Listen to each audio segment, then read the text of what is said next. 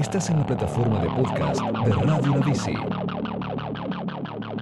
Ahora es momento de Comic Yankees. Comic Yankees.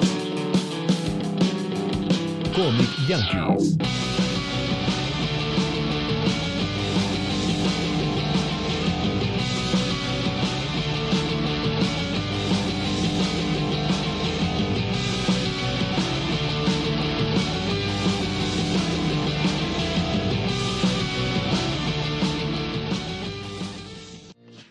Bienvenidos a una nueva edición de Comic Yankees, un podcast donde exploramos el universo de los cómics. Mi nombre es Pablo Bester y como en todos los programas cuento con la presencia de el doctor en anatomía, el señor Ezequiel Agli Pixel. Agli, ¿cómo te trata la vida? Eh, confuso, ¿cómo? Eh, doctor en anatomía, ¿qué? qué? No, vos, vos tenés que seguir, la gente no sabe. Pero, pero si me va- vamos a inventar un título, pongamos algo más, tipo, más copado, y no sé, un- qué sé yo, física cuántica, total no saben los demás. Doctor en Star Wars. Ahí Claro, está, ahí va, ahí va, va. Ahí está, perfecto. Bueno, eh, el programa de hoy venía, veníamos charlando un poco de lo que dejó la crack también, que bueno, obviamente siempre vamos a seguir hablando de la crack porque Bueno, todos los programas vamos a hablar algo de la crack. ¿Cuántos programas nos quedan? ¿Cuánto más, cuánto más podemos hablar de la crack? ¿cuánto vamos, a estirarlo? Eh, una sección, un pasillo de la crack que en cada edición que fuimos fue creciendo cada vez más. Sí, que en- y en el último que de pasillo se convirtió en galpón. Un galpón entero, sí. Sí, sí, sí. Todo, es toda una sección dedicada a un medio que por ahí, no sé, nosotros que no, no estamos tan en contacto con ese formato, que nosotros por ahí leemos más superhéroes o independiente, cosas más populares si se quiere, eh, que es el formato del fanzine.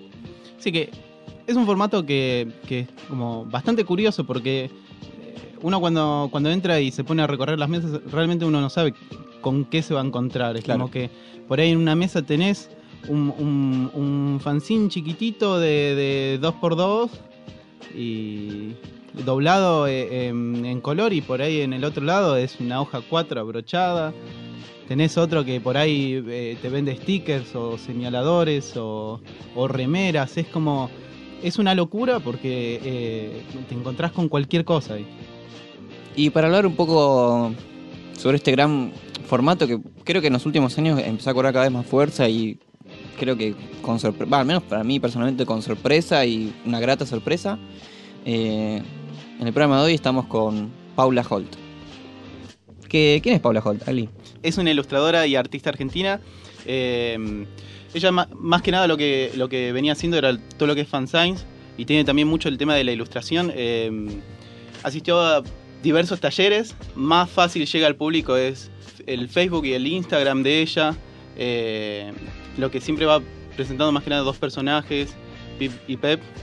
eh, digamos la relación de, estos dos personajes, las conversaciones. Ella estudió edición en la Universidad de Buenos Aires y actualmente brinda talleres de dibujo y algunos de ellos son Sótano Blanco, eh, narrativa gráfica, seminario de temáticas mixtas, seminario de lápiz de colores y un montón más de talleres. Paula, vamos con una pregunta por ahí importante. ¿Qué es un fanzine, como dijo Agli? ¿Qué es un fanzine? Bueno, me gustaría aclarar primero que mi nombre es Paula Sosa Holt. Ah, bueno.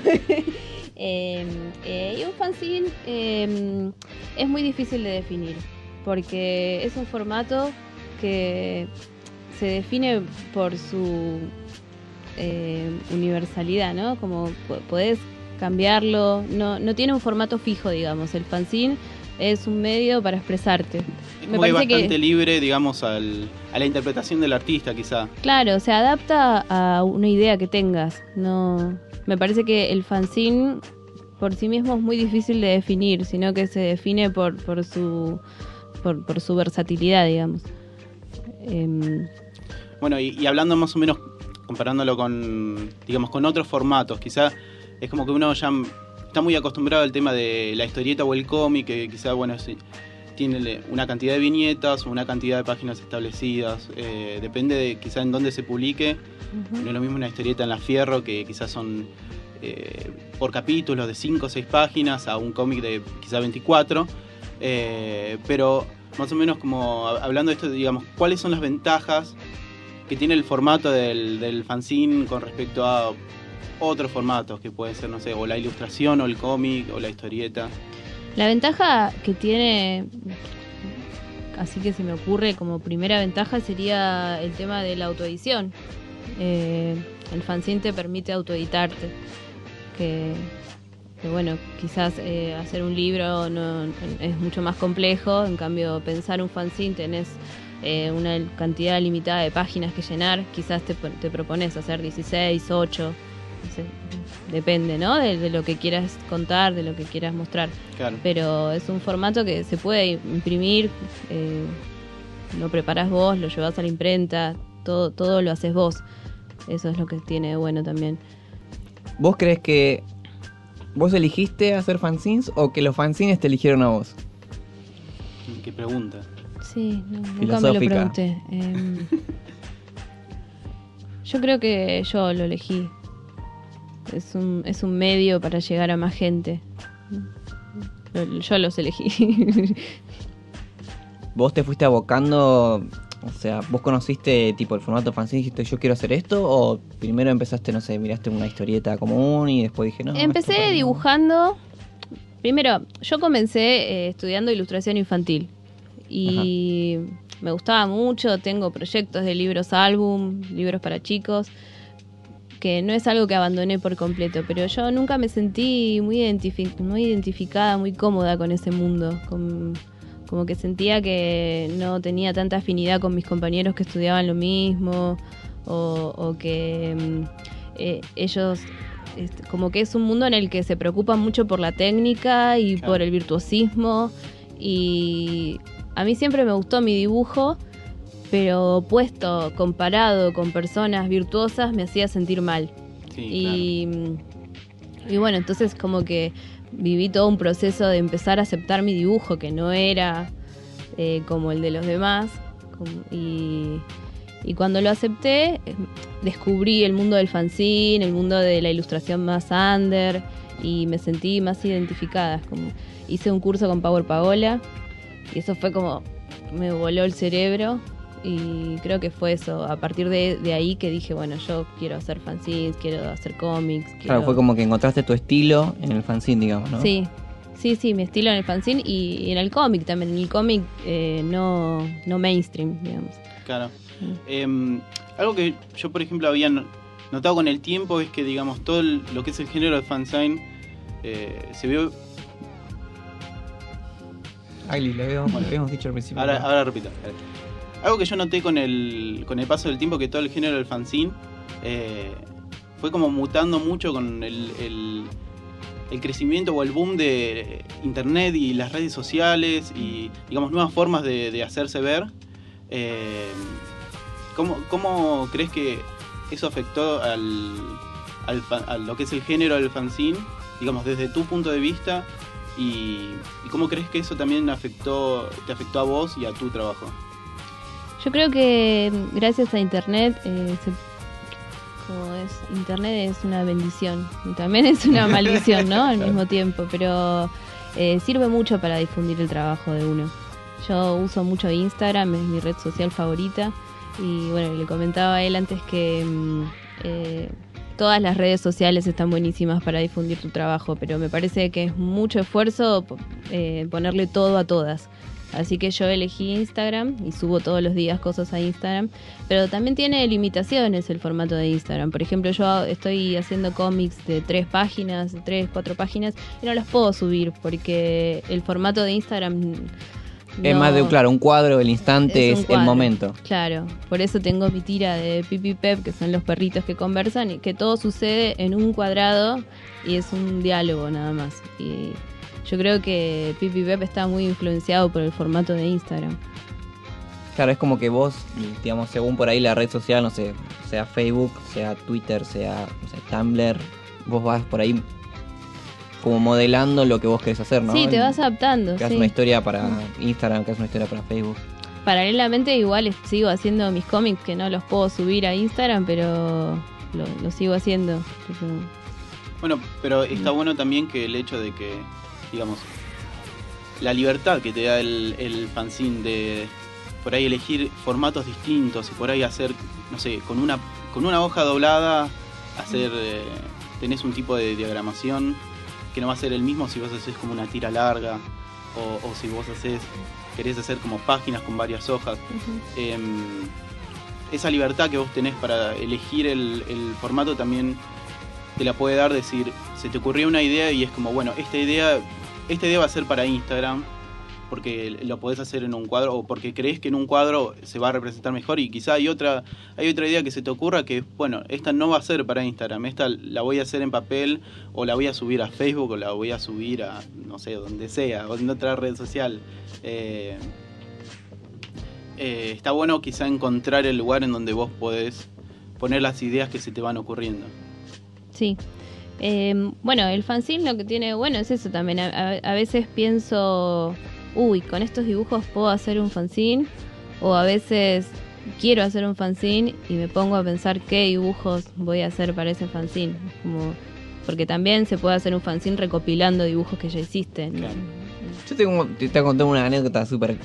Eh, pero me acuerdo que la- yo el primer contacto que tuve con el- lo que es el formato fanzine, me la, Ailey me había dado unas revistas que se llamaban El Santo Sudario, allá hace como hace como, cinco, como cinco años, sí, que eran, o sea, recortes pegados en papel y después hechos fotocopia, y eso era el fanzine. El fanzine era blanco y negro, fotocopias, papeles, como folleto. Y la primera vez que había visitado stands de fanzines era todo así, básicamente. Todo blanco y negro, todo fotocopia. Pero en todos estos últimos años empecé a notar como un cambio en la, tipo en la producción. Había mucho más colores, había por ahí impresión de mejor calidad, veías eh, A4, eh, cuadros. ¿Cómo viste vos eso? O sea, desde que vos arrancaste a estos últimos años, ¿vos sentiste esa evolución en el medio? ¿Cómo lo viste? Sí, yo en realidad no arranqué con los fanzines hace tanto tiempo. Mi primer fanzine fue fotocopia. Fue uno que le dediqué a Scarlett Johansson. Se llama Fan eh, de Scarlett Johansson. Y es una recopilación de películas en las que ella actúa con una pequeña sinopsis hecha por mí y con una cita y un dibujo de ella. Claro. Eh, ese fue mi primer fanzine. Y lo hice fotocopia. Y después hice. eh, después se me ocurrió ver cómo funcionaba con color. Y entonces empecé, arranqué con el color, con hacer fanzines de color. Y no. Después hice otro en fotocopia, pero es difícil cuando ya probás hacer uno a ¿Te había color gustado? volver a la fotocopia porque sí, me gusta mucho más cómo queda eh, impreso lindo, a color, con un papel lindo. Me gusta mucho más el fanzine más producido. Claro, pero es difícil quizá encontrar Es el difícil. equilibrio entre, digamos, como la calidad y el precio, porque también te gastás en la, en la mejor opalina con un re gramaje y una re buena impresión y después es como, eso lo tenés que salir a vender. Sí. Medio- es medio complicado también en, Es complicado porque es, es caro imprimir. Es caro imprimir cuando uno va a imprimir poco. Claro. Quizás eh, si tenés un acuerdo o imprimís mucho, se puede abaratar los costos, pero así cuando es uno solito es, es complicado. Hay que hacer una tirada muy corta. Claro. Mm. Y hablando un poco de lo que es la comunidad, digamos, de, de todo el fanzine, eh, digamos, la- lo- los artistas, que es como que yo noto que están como muy cercanos siempre todos, eh, muy relacionados entre sí, o, o por ahí. Es, es muy normal verlos siempre caras conocidas en, en- en distintos eventos que se van haciendo. Eh, ¿Cómo ves vos a la comunidad de, de todo lo que es el fanzine acá en, en Buenos Aires, digamos?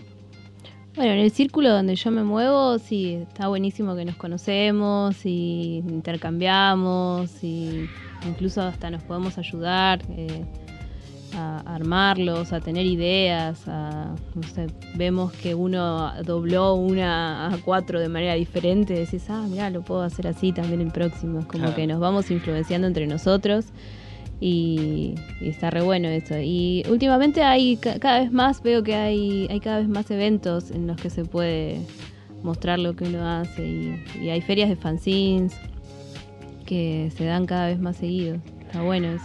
¿Eso vos lo encontrabas al principio cuando vos arrancaste? O sea, No. ¿vos sentías ese sentido de comunidad? O... Yo no sé si yo no estaba consciente de lo que pasaba, pero me parece que ahora está mucho. Es como que hay, hay ferias cada vez más seguido, como que se están organizando mucho más eventos relacionados al fanzine, que antes no pasaba, me parece.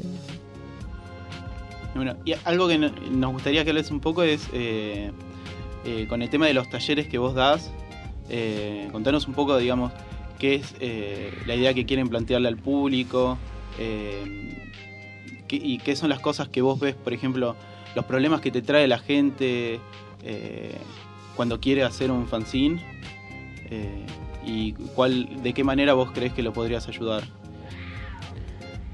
Bueno, eh, hace poco di un taller que hice yo el programa y lo pensé como eh, cuatro clases, un mes, tenemos una clase por semana en la que se vean diferentes formatos de fanzines y que se lleven un fanzine terminado después de ca- cada clase. Eso me pareció bueno porque es como que le das un panorama general a la persona que quiere empezar a hacer fanzines y le decís, mira, tenés todas estas posibilidades, ¿no? Tenés el ban- fanzine bandoneón, el fanzine que doblás 1 a 3, tenés... Y también no solo lo, lo planteé desde el formato, sino desde la temática. Cada clase tomábamos temáticas diferentes. La primera era un, ba- un forma bandoneón que tenían que resolverlo en seis cuadros. Eh, después hice una clase de fanzine informativo, que sería como tomando como ejemplo el que hice yo de Scarlett, eh, como que tomen un tema que les interesara, que les gustara hablar de eso, que se sientan cómodos y que hablen de eso, como a mí Scarlett. ¿Y cómo, cómo veías la respuesta de, los- la gente que iba a los talleres? ¿Qué les parecía? Eh, me pareció que es necesario, pa- para lo que yo proponía, que era resolverlo en una sola clase, eh, era necesario primero hacer unos ejercicios de soltar la mano y porque no es fácil, quizás uno va con la idea de hacer un fanzine con un super dibujo y no lo terminas más. Mi idea era hacer un fanzine rápido, entonces tenés que hacer un dibujo rápido. Entonces primero planteo ejercicios para, para poder hacer eso. Y me fue bien, encontré muy buena respuesta de la gente. parte de, lo que es la idea del fanzine es también como representar algo muy personal. ¿Qué, qué- qué a vos te genera cuando ya hay ciertas fanzines que se ponen como más estructurados o cosas que con el tiempo terminan siendo una revista? Yo, por ejemplo, ahora se me ocurre, no sé si conocés Lulelelele, No. que había empezado como algo como súper super casero, súper propio y de repente terminaba como si fuera una revista fierro, o sea, como... Es que yo creo que el fanzine, uno, uno le genera amor, ¿no? Todo el tema de lo que hay alrededor del fanzine, de hacerlo pulmón y a mano, autoeditarse. Pero yo quiero publicar libros también, entonces mi idea es, eh, el fanzine es, es un camino y yo quiero llegar a, a algo más, ¿no? Como si, si, el, si el fanzine deriva en algo más grande, está buenísimo. No, Bueno, pero hablando de ese camino, ¿cuál es el, el camino que te gustaría vos llegar? Y mi idea es eh, hacer libros, claro, como fanzines están buenísimos y me gustan ahora para, para mostrar lo que hago, pero estoy pensando, tengo proyectos de cosas que quiero hacer que quizás no, no se adaptan al formato del fanzine. Hablando de, hablando de esos proyectos, digamos, eh, vos siempre encontrás, digamos, la, la oportunidad de hacer, o si bien vas subiendo mucho las tiras de Pipi Pep, Mm. eh, pero cada tanto mostrás ciertas cosas que, eh, o dibujos que no son de, de- de esa tira. Sí. Eh, y ¿Con qué otros proyectos te estás encontrando ahora y cuáles son, digamos, lo que tenés en mente llegar? Ahora estoy haciendo unos cómics de entre 3, 4 páginas de unos personajes que se llaman Los Cometas, Sí. que los estoy subiendo también a Instagram, pero subo ilustraciones o fragmentos de, de los cómics. Eh, esos van a salir publicados pronto en un suplemento que va a salir de la revista NAN, Ah, mira. eh, que calculo que entre este mes y el que viene va a salir. Y bueno, me, me recoparon esos personajes y estoy entusiasmada y estoy haciendo cómics de esos, ya voy varios. Mi idea es recopilarlos en algún momento. Claro. ¿Qué le dirías por ahí a la Paula de hace, no sé, varios años que por ahí recién habíamos arrancado dibujando? Eh, ¿qué, cuál- ¿Cómo es el camino recorrido de ese momento ahora que vos estás ya por ahí publicando, te presentás en un stand o ya dando talleres?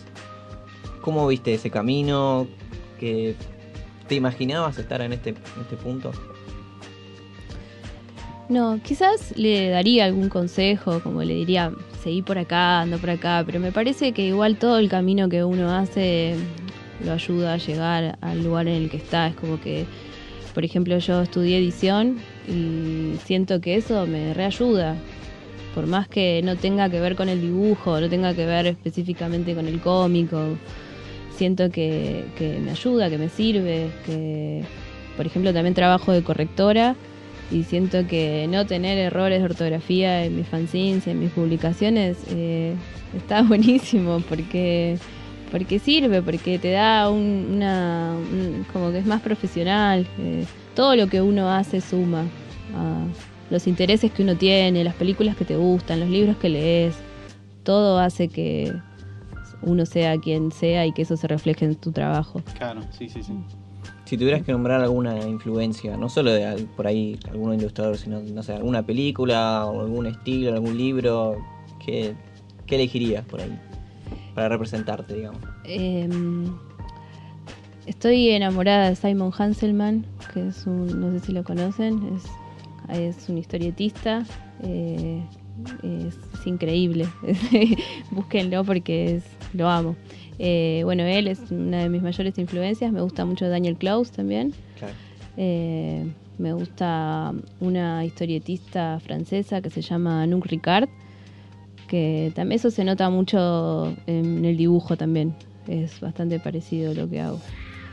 Usa, tiene unos personajes que son un poco aniñados, cabezones y así un poco cute como los que hago yo, pero que quizás no se comportan de, la manera en la que uno espera que se comporte un personaje así. Eso me, me gusta mucho. Y Simon Hanselman eh, también lo que tiene es una tira que se llama Meg, Moe and Owl. Y son unos personajes que viven como una, una especie de sitcom, pero con drogas y sexo. Y está muy bueno. Tiene, está muy influenciado por los Simpsons, por Seinfeld. Y eso también me gusta. ¿Cuáles son algunos de los- tus futuros talleres? ¿Vas a dictar alguno ahora en, en el futuro cercano? ¿Te has pensado? Mm, No, por ahora no tengo planeado ninguno. Sí, tengo ganas de repetir el que hice de los fanzines porque me parece que funcionó bien y pienso que cuando uno ya lo da más de una vez al taller, todo fluye mejor. Tengo ganas de hacerlo de vuelta. Y teníamos ganas también de repetir uno que hicimos en Tata Timbo, que es un local que está en San Telmo, que hicimos con Nicolás Mealla y con Juan Vegetal. Teníamos ganas de repetirlo también ese. Bueno, pero contanos, digamos, en las redes sociales o dónde te podemos encontrar y, por ejemplo, dónde enterarnos la, cuando, cuando anuncies un nuevo taller, eh, alguna nueva publicación. ¿O algunos de tus nuevos personajes? Sí, em, yo publico todo en Instagram y en Facebook también. Ponen Paula Sosa Holt y sale. Tengo mi fanpage. Y bueno, en Instagram, quizás las novedades así en cuanto a talleres y esas cosas las publico más en Facebook. ¿Qué le dirías a alguien que quiere arrancar eh, a autogestionarse, crear su propia historieta y se ve interesado por el formato del fanzine?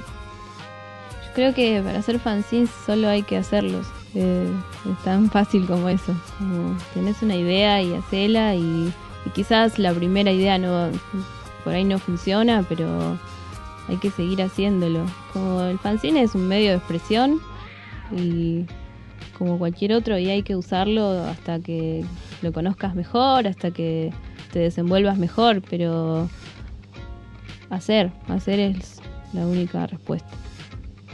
Bueno, Paula, muchas gracias por habernos visitado y bueno, que sigan los éxitos. Bueno, gracias a ustedes por invitarme. Bueno, ahí estuvimos um, charlando con Paula. Un programa más que interesante el de, el de hoy. Sí, Este.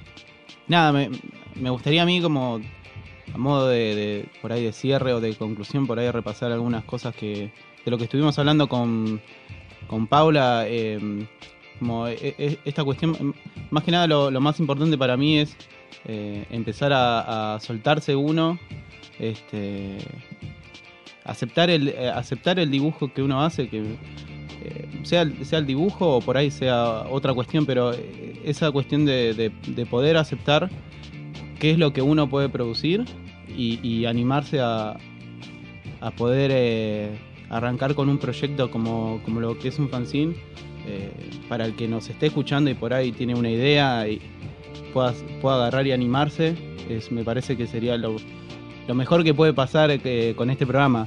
Este, aparte es como que mm, el formato del fanzine te invita a que vos con lo que tengas eh, te puedas largar a hacer lo que vos querés.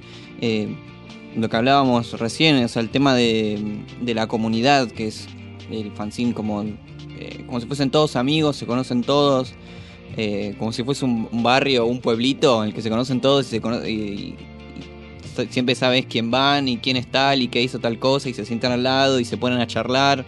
Algo como. Sí, como si fuesen compañeros del colegio, no sé cómo explicar. Sí, obvio. Eh, Lo, lo que pasa es que es como un camino natural porque obviamente en el momento que te pones a hacer un fanzine vos estás reemplazando todo lo que es toda la cadena de proceso eh, editorial de repente Claro. sos vos vos sos el que edita el que escribe el que el que lo imprime lo, lo El que lo publicita, el que lo Claro. distribuye.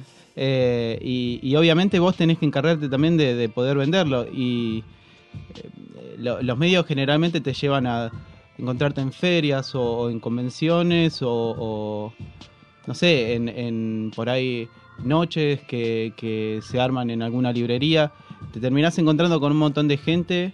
que eh, está en la misma que vos y terminan compartiendo eso, el, el hacerlo a pulmón y que arrancaron todos de cero y cada uno está eh, poniendo lo mejor de sí, su estilo y queriendo contar una historia particular.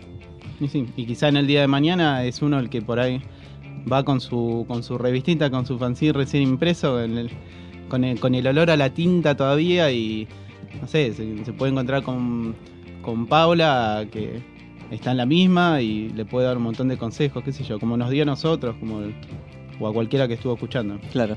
Bueno, nos vamos despidiendo, Agli. Esto fue Comic Yankees desde Radio La Bici para todo el multiverso. Espero que hayan disfrutado este programa tanto como nosotros haciéndolo. Nos encontramos en la próxima edición. Chau.